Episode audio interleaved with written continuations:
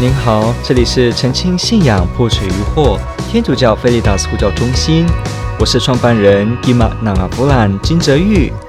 您现在收听的是线上 Q&A Podcast。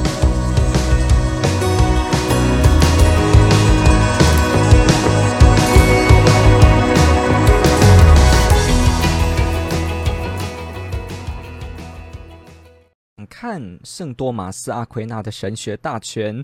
我想说，他是道明会是跟你一样，你们应该比较熟悉他的著作。想请问你们，如果要看这本巨作，需要先具备什么样的知识呢？是要懂哲学吗？是要懂圣经教理呢？还有这本读起来很难的书有什么诀窍呢？啊，因为也跟我们非常有关系。我本身是道明会的会士，这件衣服白色的会衣呢，就是道明会的会衣。OK，圣多玛斯阿奎那这个 OK，这个十二十三世纪，我们说这个一直在这个中世纪的哲学神学上影响非常大的一个学者、神学家，也是哲学家。他是一位道明会士，他呢是中世纪开启的这个经验哲学，是 Scholastic Philosophy，或者呢你可以叫做士林哲学。里面的经典代表，而且是里面达到最高峰的黄金时期代表人物。他整合了这个历史当中第一个千年来的哲学的思想流派跟天主教信仰之间的交互关系，梳理出来了一系列的对于神学上的辩护、说明、阐释，以及对一些别的观点在做进行批评的时候所应该要做的回答。所以我们会发现，圣多玛斯是一个著作非常多的人，我这边就不不说了。他写的非常多，包括他注解了一些呃希腊哲学家的作品，那包括他也诠释了圣经，也去诠释了一些教父的著作。那他有很多相关的书，他自己也是这个巴黎大学的教授。在后来，那他自己呢的书非常多。那在我们中文界，其实翻他的书是不多的。有名的就是两个系列，一个就是他的神学大全 （Summa Theologica，神学大全，另一个呢就是 Sola Contra Gentiles 就是他的那个驳异大全，或者你可以说叫做驳斥异端大全。这一个系列，第一个我们说的神学大全呢，是多玛斯为了写给刚入门神学的人所读的。如果你去看神学大全里面自己的说法，他说这是给神学入门的初级者。读的，你可能如果你有翻过神学大全的人，你会哇，这个东西怎么会是怎么会是初学者呢？里面这么的精细的推敲，这么理性的辩证，而且呢，各个的讲究概念的切割，这个怎么会是初学者呢？有没有？好，我们也要稍微了解一下哦，呃，因为我们现在的时代，呃。哲学训练不是很足够，当然在欧洲或在有一些呃地方，其实呃哲学是一个普及教育，就是你读高中都会上哲学课。但比方在台湾的话，应该是还没的，所以呢，大家通常就是大学的哲学系的学生，他才会去学比较多的哲学。那大部分的人听到哲学，可能就是呃觉得这个词很玄妙啊这样，但是其实呃没有受他的一个整体的训练，所以呢。我们要知道，在以前的时代，你只要是进入学院，你进入大学，就多玛斯那个时代啊，中世纪那个时代，你进入大学学院里面，你几乎都会学到这些哲学、哲理思想，还有这些呃修辞学，所谓的对语言的掌握的这些辩，这些你可以说辩论，或者说辞藻、用词词汇的相关关系，都会去训练你有缜密的逻辑思维。OK，所以呢，这个。不要小看中世纪的学院体制哦，里面受训包括天文学、数学，然后呃物理学、哲学。当然，你说这个跟这个牛顿之后的一些学科可能当然还是有不一样，但是大家不要忘记了，今天也有现代的物理学、现代的学科也建基在过往的。这种的学科给予的基础之下，才能发展下来的。所以呢，在以前中世纪，你说这个形上学，你这个 metaphysics，你说的这些古典，从这些亚里士多德、柏拉图下来的这个对世界的探讨呢，其实都一直影响到今天的。所以今天有科学学哲学吗？也是在用哲学的角度来看。看去研究科学的本质。所以你要了解一件事，就是今天也没那么多的哲学训训练是普及。所以当我们看神学大全，你可能会觉得这个怎么会是初学者呢？可是你要想起来哦，在那个年代，初学者已经具备了这些思辨能力了。所以他们读的时候，他们可以感受到那个大概是一个初学的入门品。对我们可能很深奥，因为尤其我们完全没有哲学训练的人的话，真的是会觉得很深奥。好，那第二个系列就是他的驳斥异端大全，里面去回答包括一些穆斯林的质疑啊，包括各个世俗的或无神论的质疑等等的。他在里面呢精巧的去分析，其实他这些著作呢，有些时候呢也是属于什么呢？他在课堂上呢邀请学生，请学生分组。各个呢，在辩论一些议题的时候，他在中间主持，并且呢，最后做一些梳理跟厘清。这些一来一往的辩证过程呢，他会去在课堂上提出一些某某不同观点的说法，然后让学生们开始辩论。像这样子那种非常自由开放的、这样很精严又有紧密的逻辑辩证的这种的呃学院的风气呢，留下来的这些集结也会出现在。多玛斯的著作当中，毕竟他自己也是个教授，他有这些资源可以集结，所以他的这些博弈、驳斥异端大全呢、这个 Summa Contra Gentile 这里面的内容呢也是一样，它也是你会发现这个很有学院的风格。好，就在这个地方我们就不再说了。所以神学大全呢是在台湾这边我们呃这两个系列之一，你买得到的。神学大全的全套已经全部出版了，也是我们道明会呃出版的呢。我这边手上有有拿着一本哦。那因为呃这个也是我们的出版社啦，中华道明会毕业学社联合出版。我们有一个多明我多明我这个出版社，所以如果你们有兴趣的话，呃可以跟我们联络，知道怎么买它。它是卖一整套的，它没有卖一本一本哦。呃，这个一整套应该是有大概到二十本。哦，不管厚跟薄，它就是一套嘛。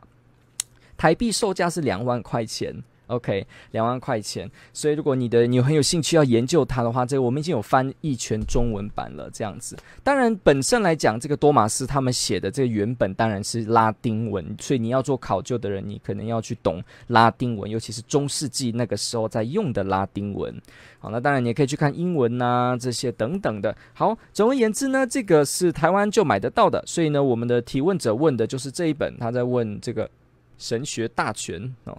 这中间照片，这个就是圣多玛斯阿奎那，一个天主教会著名的，甚至有人就直接说是最著名的，呃，天主教的神哲学家。OK，好，这是圣多玛斯哦。好，他的这个神学大全呢，我们现在就来说一下。好，你在读这本巨作的时候，你需要注意些什么？好，我先来给一点指引。首先，第一呢，我们中文也有一些出版了介绍他的书，比方说这个应该是。因为在那边呢，我就不去拿了。他这个叫做多玛斯多马斯思想简介，这本书不厚，你可以去网络查，都还买得到。多马斯思想简介，它是由这个耶稣会的一个会士 Copson 神父。Copson 神父是一个哲学研究家哦，他本身是很有名的哦。他自己是耶稣会的神父之外呢，他也是一个享誉国际的哲学家。他出了一系列的这个西洋哲学史，甚至在不少大学里面呢，这个他的系列都是必读的指定参考书。在台湾的辅仁大学哲学系呢，也有一些老师呢是极度的都推荐用这一系列的书来学习，因为觉得这位神父写的呢研究深入，又内容紧密，范围又广。然后呢，流畅的文笔，好，所以呢，如果有兴趣的话呢，听众朋友也可以去翻这个 Copstone 神父，应该叫做 Copson 神父，这他应该叫呃考普斯通，我不晓得呃会怎么去翻它。OK，反正呢，呃，这是有中文的多玛斯思想简介这本书，就是去先简介神学大全，简介多玛斯一贯思考的方式有些什么特色，帮助你去理解。所以如果你还没去读神学大全，你之前想先准备一些预备的书的话，至少你在台湾你可以找他的这本 Copstone 神父的书。那当然，你也可以去翻一些哲学的历史，介绍到中世纪哲学提到多玛斯的时候，那个部分你再多读也是可以帮助你了解。好，当然你可以去读英文的也是非常多。好，那我们就以中文这边来来为主来说。所以呢，你可以准备它啊、呃，再来呢。你读神学大全的时候呢，它其实有附一本索引。这本索引里面呢，这是我很推荐的一个读法。这本索引里面呢，把所有多马斯提的各个命题呢，直接简单的排在一起了。比方说，天主适宜是适宜降生成人，好，必须降生成人以救赎人类。好，下一条，人没有犯罪，天主不会降生成人。下一条，主要是为了救治原罪。下一条。不适宜从有人类之初就降生成人。好，这个像我刚刚念的这几条，都是你可以说多玛斯在神学大全里面辩证之后得出来的一个结论。他直接把结论都排下来，所以你想看他直接的结论，你就可以翻索引。然后呢，你翻了索引，看到说你对这个结论想再了解的时候，你再翻到那一册去看它。所以你可以用索引的方式，按照你需要的 topic 你去读，这也是一种方式，你不会太无聊。你可以直接就你需要的议题来了解，比方你很想了解灵魂呐，对不对？比方你很想了解某一个关于这个存在的问题啊，那你就直接翻索引，也帮助你很快的去集结。当然，也有人建议说，神学大全最好就是从头读到尾，不要分你要的 topic。这个也建议也不错，为什么呢？因为我告诉你，多马斯毕竟还是一个人，这个他的著作呢是出自他一个人，他没有共同的笔者，所以你要你呃你要了解一件事情，一个人的思想是连贯的。你今天听某一个片段，跟你从头听到尾，当然。还是有差的。如果我从头听到尾，我会发现它都有一贯的脉络在，帮助我更好的理解它。所以呢，你还是有机会。如果你是要研究它的人，你大概还是有机会要一个大的段落读，而不是只有跳一个小小的点来读。好，所以看你喽，你的需要是什么喽？啊，总而言之呢，这个。神学大全的索引，这个是我个人到现在，经过了哲学训练结束，然后呢，常常读神学大全要查找一些资料的时候，非常会用到。你可能占百分之七十 percent 都是索引的方式带你去进入。好，OK，所以这是一个你在读上的一个建议。好，那需要具备什么样的知识呢？首先，你要有了解哲学，因为多玛斯神学大全。就是在用哲学思辨的方式来为天主教的信仰厘清，所以也就是像一个护教学的著作这样子，他想要探求真理，希望透过辩证的方式。所以这本书的特色就是什么呢？他先提出对方辩友的思想，大家知道打辩论的时候会有对方跟我方，有没有？好。他的做法呢，就是一个非常中世纪就很习惯的一个呃思辨的方式。多玛斯的这个作品呢，他也采用这样的写作方式，就是首先呢，比方说好了，有人不相信有灵魂存在，对不对？所以他这个题目就叫“灵魂到底存不存在”。那第一篇他就会先放。那些反对灵魂存在的人的证据跟论点是什么？他先写出来这些论点，他会收收集这些论点哦，很多条，所以你看的时候看看，你会觉得啊，怎么办？越看是不是越觉得啊，真的没有灵魂呢？很有道理呢，很合理呢，这样子很棒的说法呢。后来呢，他就会开始给一个相反，他会给一段话，表示说他要用这段话，不管那是来自圣经、来自著作别谁的呃名言，他用这句话好像说有一个缓冲。告诉你说，诶，其实不尽然是如此。接着呢，他下一段就会开始申论，说要怎么解释，所以他就会开始反驳上面的这些思想，而且给你正面的做解释，说为什么灵魂是存在的。用完了之后呢，最后一个部分，最后一个 section 呢，他就会放的是答复前面第一部分提到的那些不一样的否定的证明，他一个一个答复疑问。好，所以你看到这个结构了吗？对方的先放出来，再来呢，他提出一个相反词，再来他提出自己的正面的解释来回应这个说法，最后呢，再把第一部分提的那些一条一条的刁难啊、质疑啊，每一条都再次逐步的破解跟反驳。所以你看完了他的这种正反又和，后来又把你的呃。质疑用一条一条的答复化解掉，你看完之后，你的结论就是会得到跟他一样的，就是对，灵魂是在的。所以多马斯是用这种方式在整个神学大全当中，所以千万不要有一种想法说中世纪的人都是头脑只有想着宗教的事，所以他们通通都不懂得思辨，没有科学的精神。这是严重的误解中世纪。你会被那些研究中世纪的这些学者，不管他是不是基督徒，你会被严重的批评，因为这是显然了我们对中世纪的学问严谨度是不了解的。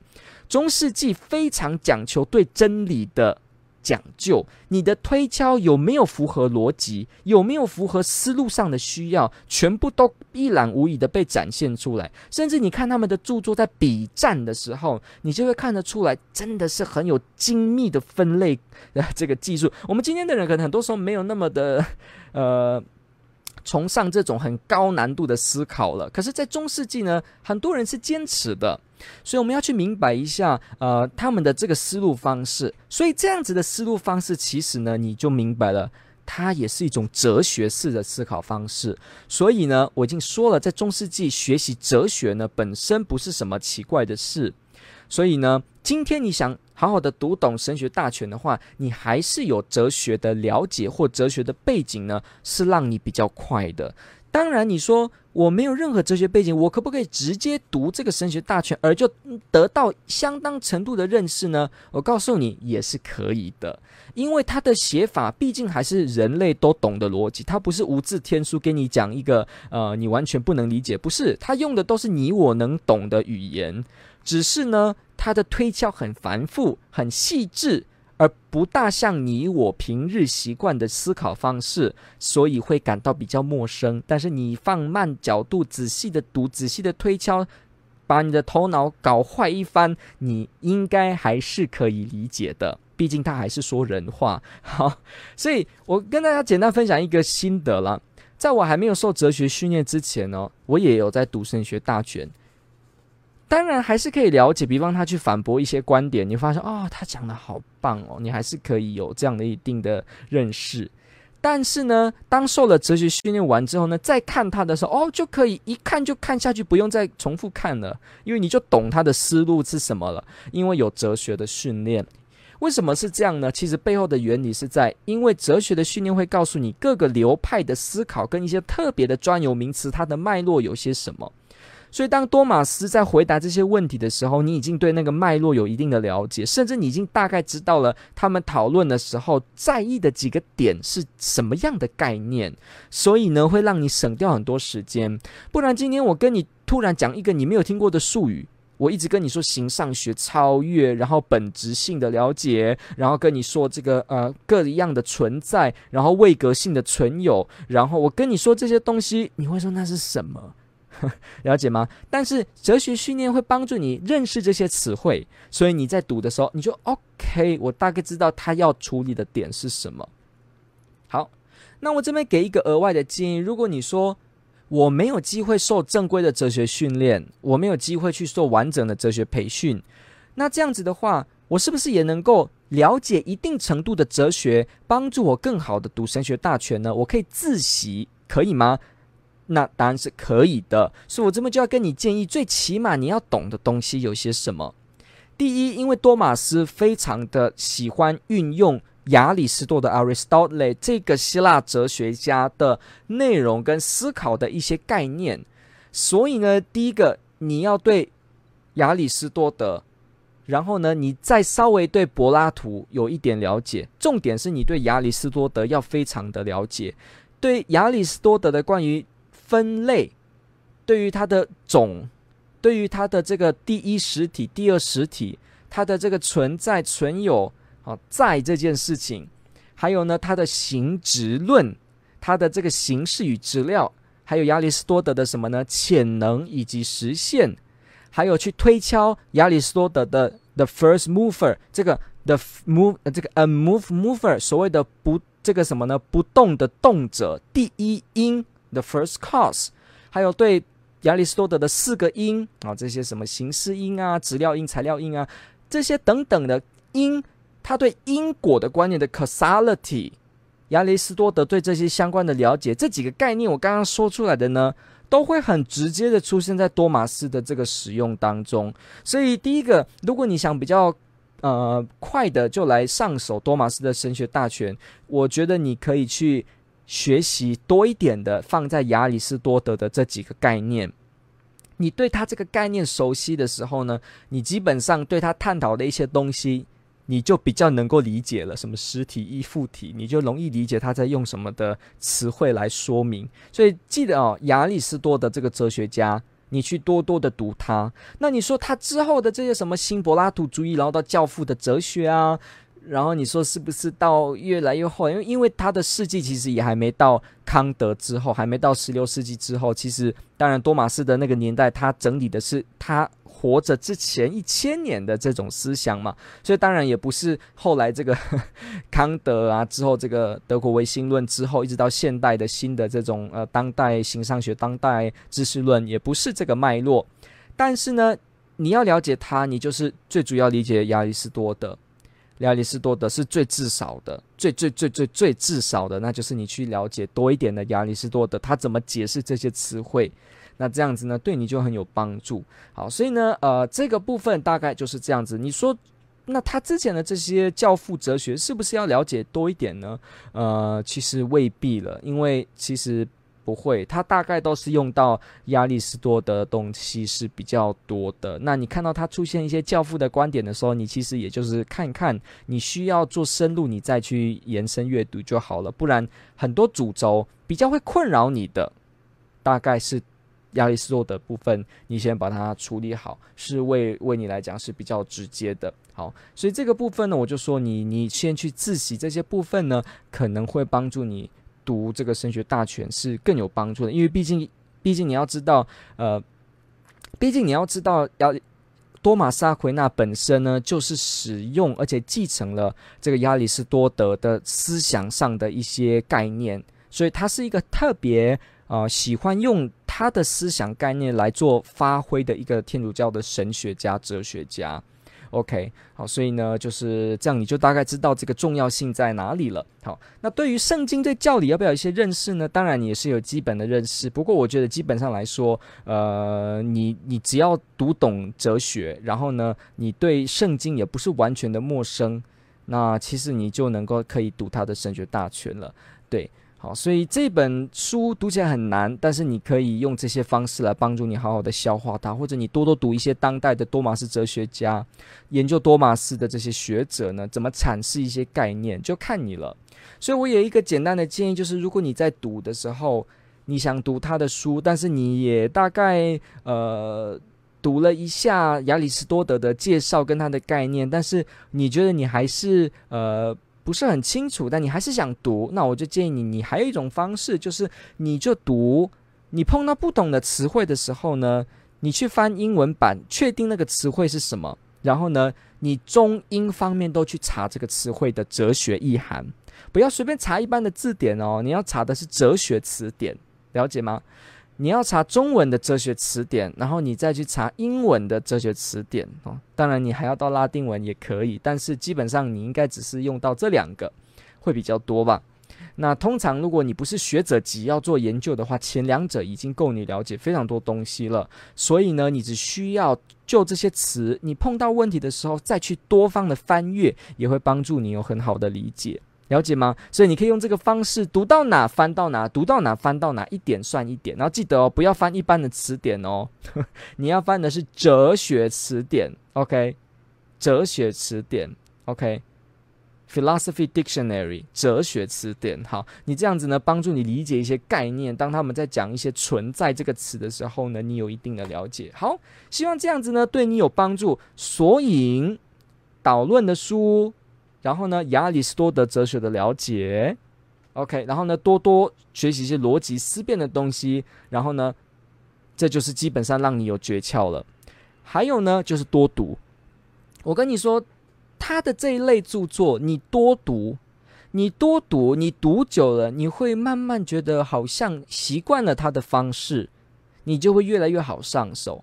所以，如果我一直不习惯，然后我都不读，那当然我更不习惯。所以，如果你真的有心想学习神学大全的内容的话，你让自己多读，当做一种思想的锻炼运动。好像你今天想要，你说你今天想练下二头肌，你就要多做锻炼，有没有？我想训练我自己了解多一点这个。哲学的东西，那我也让我自己多做一点重量训练，我就偷多多多读多马斯的书，所以让我更深更深的了解，习惯这样的方式。OK，思考方式是太可以透过不一样、跟不断、跟大量的重复的练习，让你去及早习惯这个敏感度是可以的。好，感谢您的提问，问的非常好，天主爱您。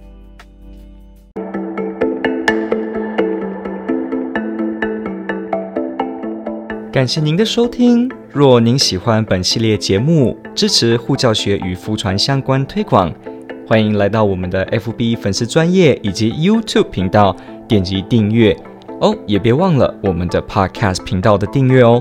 天主保佑。